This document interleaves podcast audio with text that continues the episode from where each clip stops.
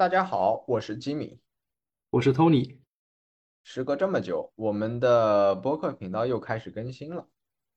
那么，首先祝各位听众朋友们新年快乐，身体健康，万事如意。也祝大家在新的一年能够遇见你钟情的音乐。那么本期节目呢，我们想来总结一下今年听到的令我们比较印象深刻的音乐，就姑且叫做年终总结吧。这也算是从音乐的角度来回顾整个二零二二。嗯，是的，可以这么说。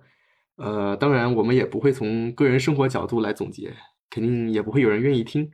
呃，今年也是我们开始做古典节目的第一年嘛，听的曲目的范围也好，专辑的数量也好，都有所增长。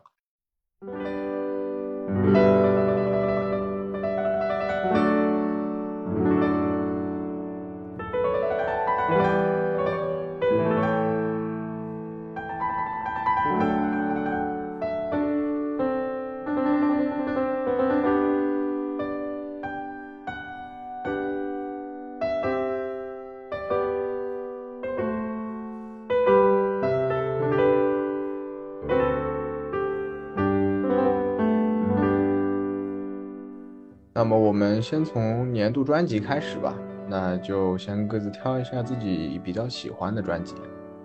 如果让我从我的印象中选择一张年度专辑的话，我大概会选择古尔德版本的《哥德堡变奏曲》。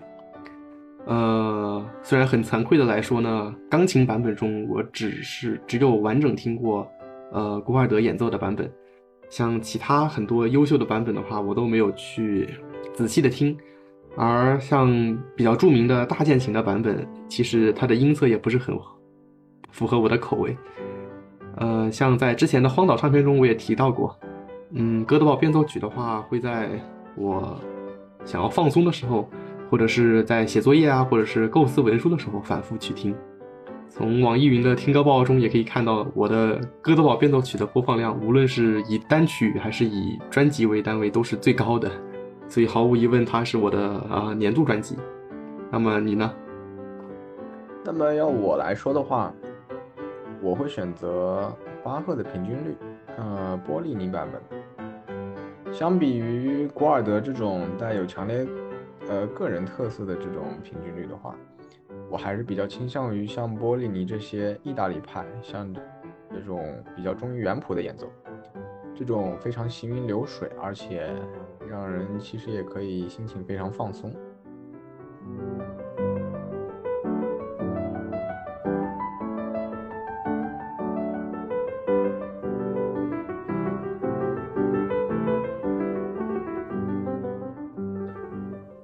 那么我们接下来来聊一聊我们这一年里面最喜欢的一些作曲家吧。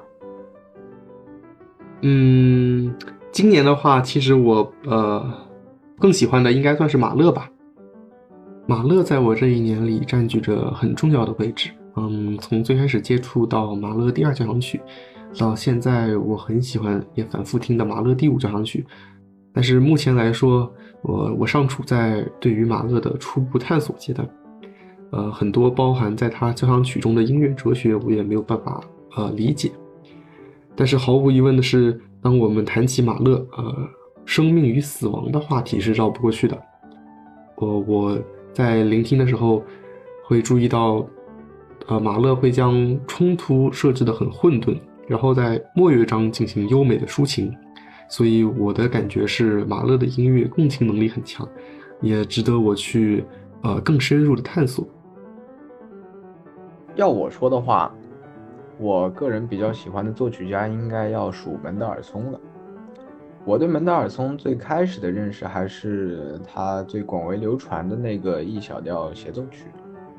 那像是一些比较知名的古典古典方面的这些网红，哎，那像是双琴侠或者是陈瑞，他们演奏的这些版本。那后来我又接触了门德尔松的一些其他的作品，比如说，呃，比较著名的《仲夏夜之梦》啊，还有《芬格尔山洞》，还有他的两首交响《意大利》和《苏格兰》。那也就长此以往，也就逐渐被他的这些作曲风格而吸引了。呃，我仍然记得在之后，我在我的期末作业中还专门研究了门德尔松的生平。那这也是相当于给了我一个机会，对门德尔松进行了一个更加深刻的认识。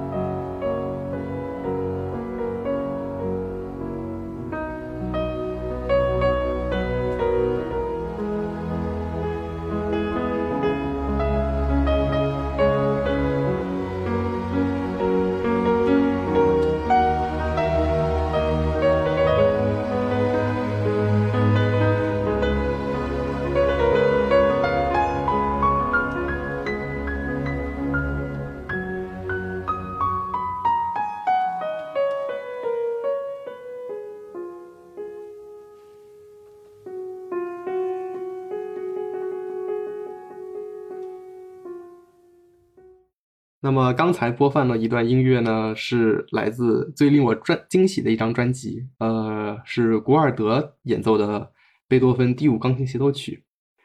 感觉我今年古尔德的含量还是很高的，从年度专辑到最惊喜的专辑都是古尔德。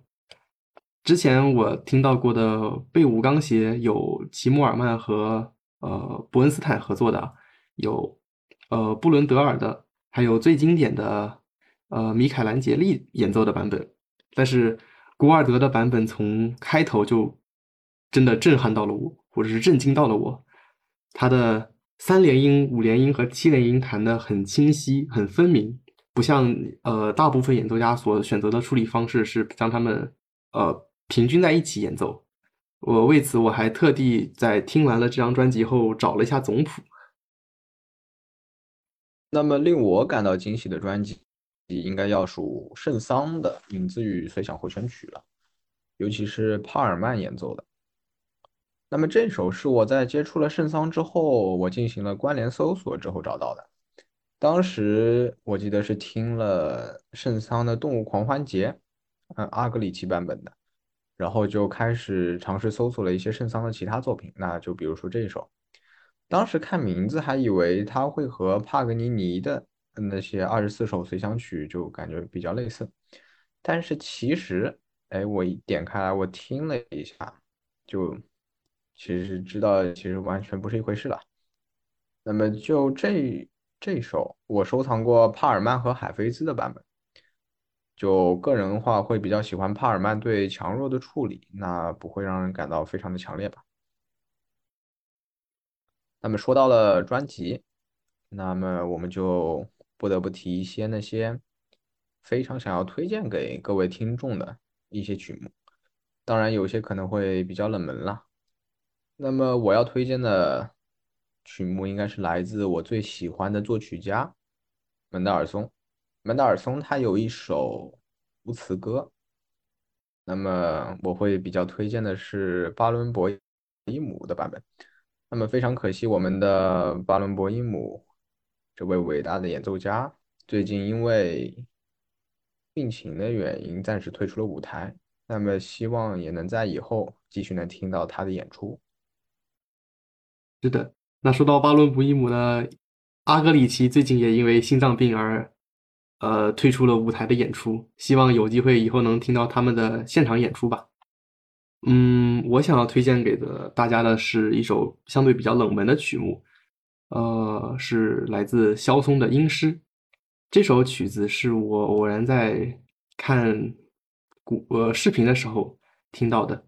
它里面的呃小提琴独奏片段，给我感觉就是很优美舒缓，但是又有点神秘的感觉，所以我特地找出来听了一下，呃，还是很很令我惊喜的。我也会反复的去听。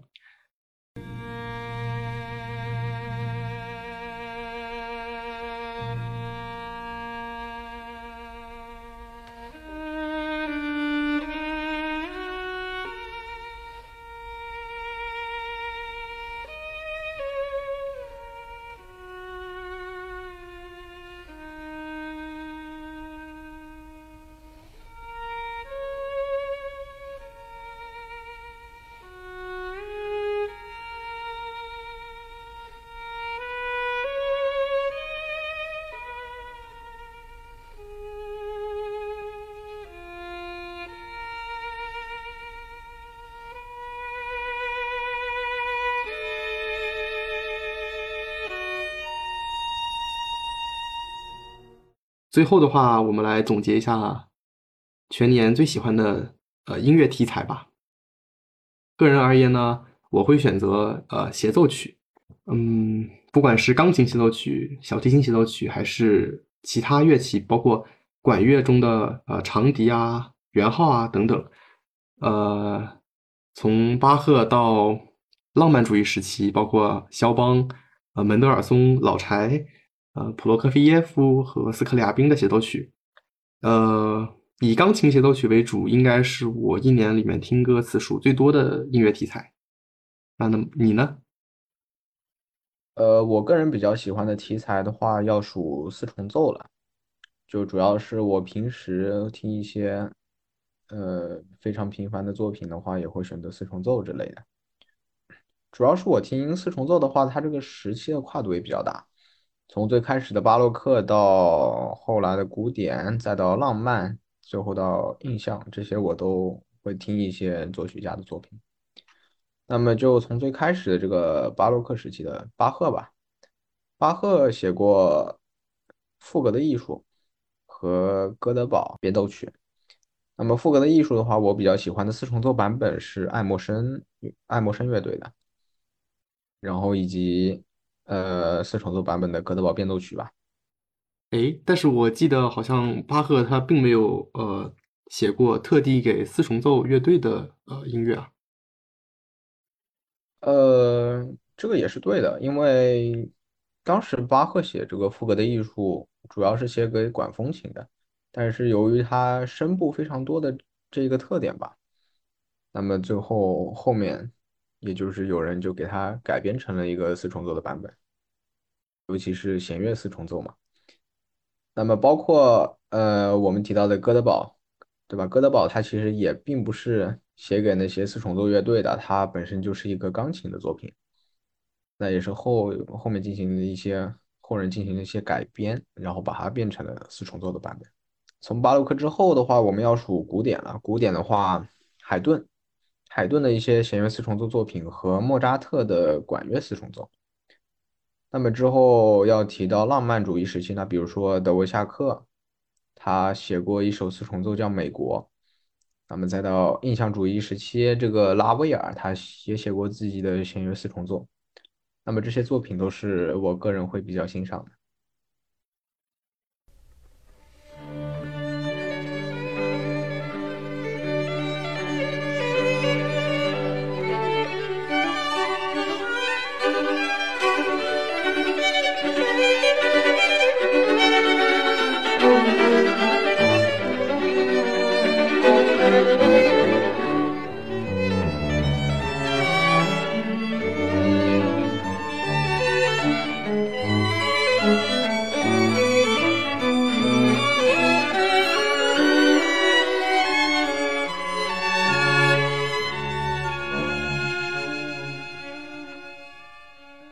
那么，以上就是我们本期节目的全部内容了。呃，感谢大家的收听，也希望大家在新的一年里面多多支持我们的呃播客节目。